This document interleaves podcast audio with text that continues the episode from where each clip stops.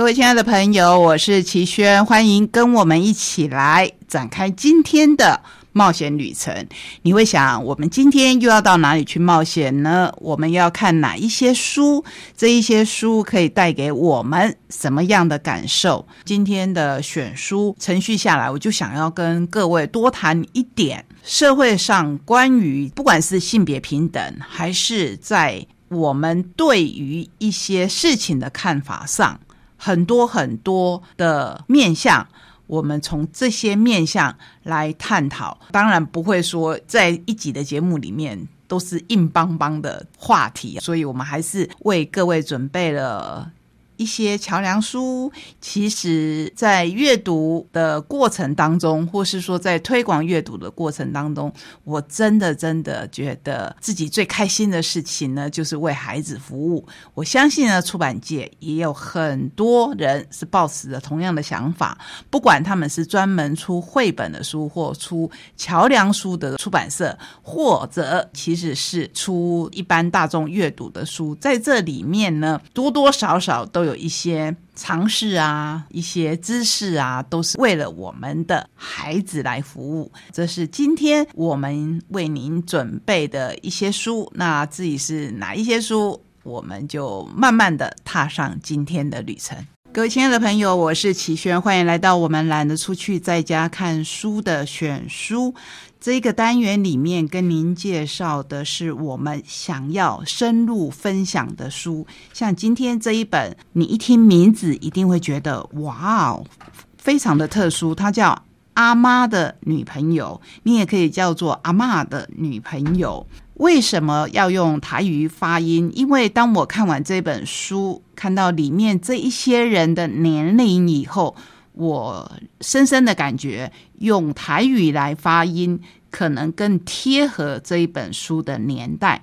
阿妈的女朋友，在封闭保守的年代，有着更加精彩丰富的人生。这是彩虹熟女的多彩青春，由大块文化所出版，是由一群人的采访集结成书。同志平权运动兴起后，更多同志被社会看见。五十五岁以上年长资深同志身影却仍然罕见。上个世代的同志面对昔日更困难的处境，他们经历过什么？面对什么难题？又如何在社会歧视下找到各自的生命出路？现代的年轻人对老年同志普遍存在着一种刻板的印象，认为老同志生不逢时。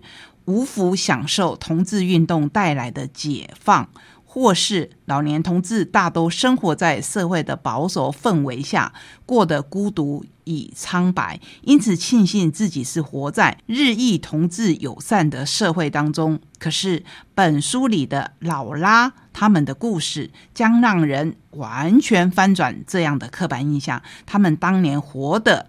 可是更恣意、更精彩。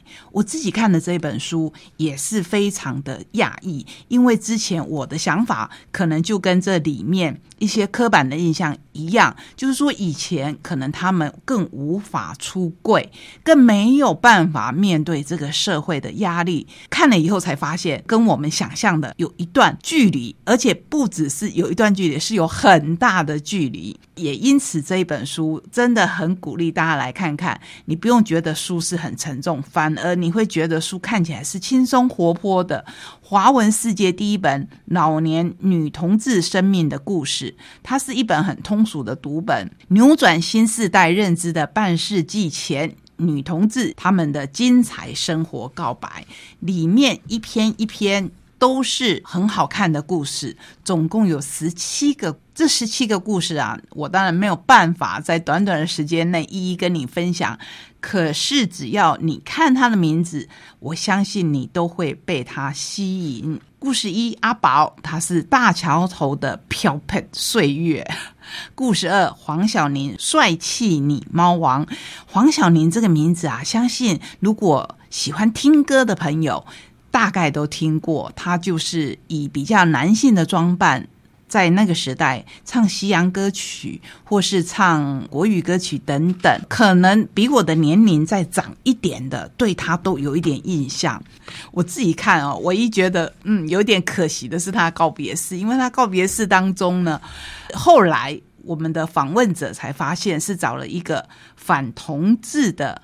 教会来主办的，也因此你在那里面呢是看不到支持同志的色彩，这是比较可惜一点的。不过在我们之前介绍大师兄的书里面，也曾经看到女同志的故事。那个家庭呢，到了最后最后，终于同意，所谓的同意就是接纳了他们家人的伴侣。那接纳的方式，我觉得很温暖，因为他们把一部分的骨灰给了这个伴侣，等你承认了他的存在，他们感情的存在。所以这一本书看起来，你会觉得不是只有一些沉重的故事而已。哎，看了以后还会心里想说啊，原来只要你的心是自由的，只要你有。突破现状的勇气，还是可以活出属于你自己哦，而且是你想要过的生活。至少百分之八十啊，我不敢说百分之百啊，就算是我们都不见得可以活得完全百分之百的自由，更何况我们社会有给同志他们一个框架，对不对？不过，在这本书你会看到的，大概百分之八十以上呢，他们都可以活得真的是多彩多姿。像我们来看故事三，阿松不设限的人生，迎向彩虹未来。访谈阿松之前，由于已知即将访谈的对象是个六十七岁的老 T，又耳闻他能言善道。古道热肠，脑海难免勾勒着阿松是否长相粗犷且一头白发。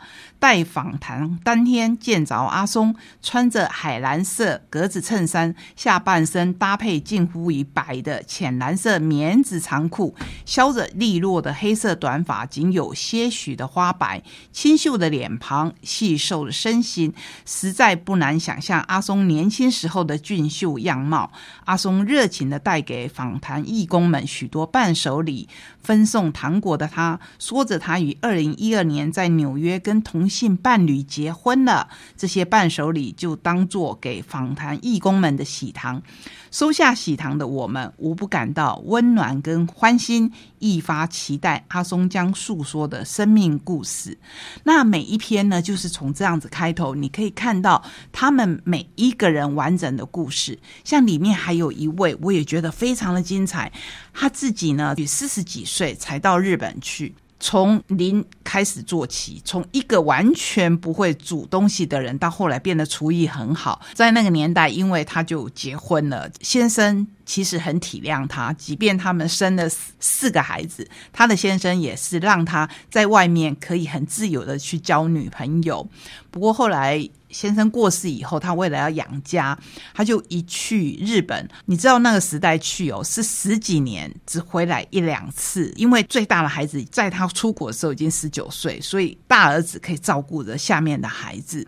像这样的生命故事，你看起来你可能会觉得说哇，有一点心疼，对不对？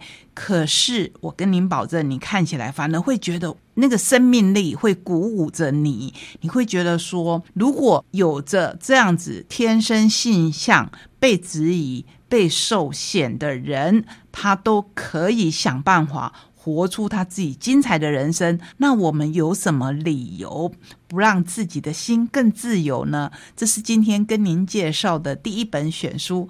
阿妈的女朋友，不管是男同性或是女同性，在我们现在的社会里面，乃至于我们推到过去的社会里面，如果我们抱着互相尊重、平等对待的心，相信我们的社会会是一个更加美好和谐的社会。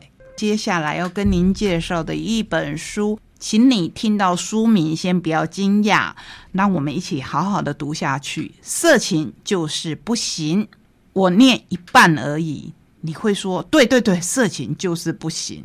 我要再念下一半，色情就是不行，这种想法真的不行，这才是他完整的书名。麦田出版，白田秀章写的这一本书非常的奇特。过去要求妇女贞洁，是为了要巩固财产继承制度。古典画中的裸女都没有体毛，为什么非得把青少年与色情隔离不可？印刷普及传递知识，却也与性规范息息相关。抵制色情曾经是女性争取性别平等的筹码。这些很重要的议题，是不是会唤起你对这本书的好奇？这本书是很奇特的一本书。我为什么要把它放在选书？因为我觉得像这样子比较颠覆。或是比较具有争论性的议题，才是我们需要花更多的时间去深入探讨的知识或是看法。像猥亵，现在我们一看到这两个字，就会让我们觉得很不舒服。其实。你知道吗？猥亵一开始根本就没有色情的意思，而下流原本是指平民阶层的生活形态。下流这个字倒是比较好理解，因为我们之前节目当中已经介绍过，日本人在说下流社会，其实是在说社会形态。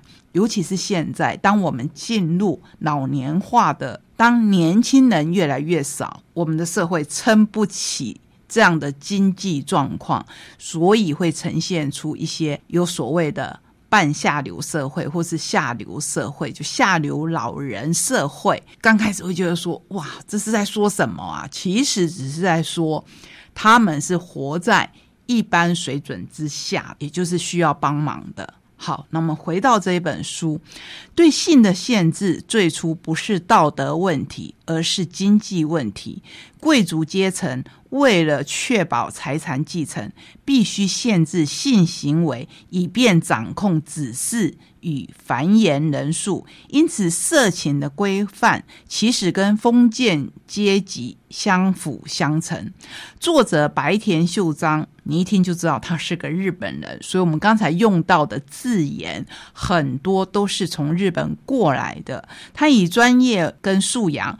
回溯人类数千年来文明中宗教教育跟婚姻制度的演变，列举欧美司法史上重要的案例，深度分析性表现规范的松绑以及意识形态互相角力的过程，包括基督教的教会如何逐步奠定性即罪，就是性就是罪的这个观念，让诺贝尔文学奖得主海明威。名著成为禁书的希克林案，到开启性表现与言论自由拉锯战的罗斯案，读者将从中理解原来性规范与文明的进展互为表里，而道德或背德从来都是话语权的问题。重点来了，我们常常说的“食色性也”这件事情是道德的还是背德的，从来都是话语权的问题，就是谁掌握了说话的权利。谁就可以决定这一件事情是道德的，还是它是背德的？我说到这边，会不会让你对这一本书充满着兴趣？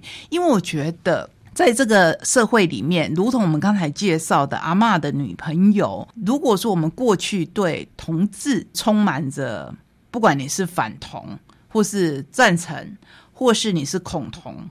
所谓的恐同就是我不反对同性恋，只要不是我的孩子就好，这叫做恐同。那你对同志有真正的体谅跟理解吗？恐怕就不是了。这也是我们今天选书选了两本，第一本选了关于同志的书，第二本选了关于色情的书的原因，就是我们社会还有一个很大的谬论，比如说当一个女孩子她受到了猥亵。或是他受到了更大的性侵这样的伤害的时候，很多人会先去说他平常的行为怎么样？他是不是穿的太暴露？就是他受伤害的那一天，他是不是太晚回家？他是不是走在暗夜里？而且他的穿着打扮是会引诱人家犯罪的？请问这个观念对吗？我觉得这个观念一点都不对。就是我们在说的色情就是不行，这种想法真的不行。我也希望大家好好的来想，一个女孩子或是一个男孩子，不分男女，当一个人他受到性方面的伤害的时候，定罪的对象永远必须是那一个加害人。而不是让这个受害人被二次伤害，不是去探讨他为什么会引诱。我觉得光是这个字眼“引诱”这两个字，其实就是一种伤害。什么叫做引诱？当我们要让自己漂亮一点，我们要穿的短一点，我们要穿的少一点，我们要展现自己多一点，那有什么不对呢？所以。在很多的艺术上，就像我们刚才说到的，为什么很多画的裸女她没有体毛？是因为这些艺术家觉得有体毛就不够漂亮吗？很多很多的这一些论述都在这一本书里面，你可以找到。重点就在这一边。我们希望传达一种想法，或是说我们希望我们所处的社会真的是一个多元社会，我们可以接受各式各样的想法，只要他不触法，就是他不是犯罪行为。只要他不是犯罪行为，我们就不能说他是背离道德，他是不准的。什么叫做背离道德？就是我们又回到刚才，谁有话语权，谁就可以决定。我觉得就不是一个正常的社会应该有的现象。这是今天介绍给你的两本书，或许有一点奇特，可是我希望大家至少花一点时间来想想这一个议题。下一次你再想说啊，不行不行不行，这个观念不对不对不对的时候，请你想到我们今天这一本书，就是当你觉得一个观念不行的时候，这种想法真的不行，必须要在反思过，必须要在多方面的去看过，从多个角度去探讨过，我们才可以看到一件事情的，我不敢说全貌，可是我们至少。可以多看到一点面相，这是今天介绍你可能需要动动脑的书。不过动动脑，我觉得是非常好的一个活动。希望你会喜欢今天的这两本选书。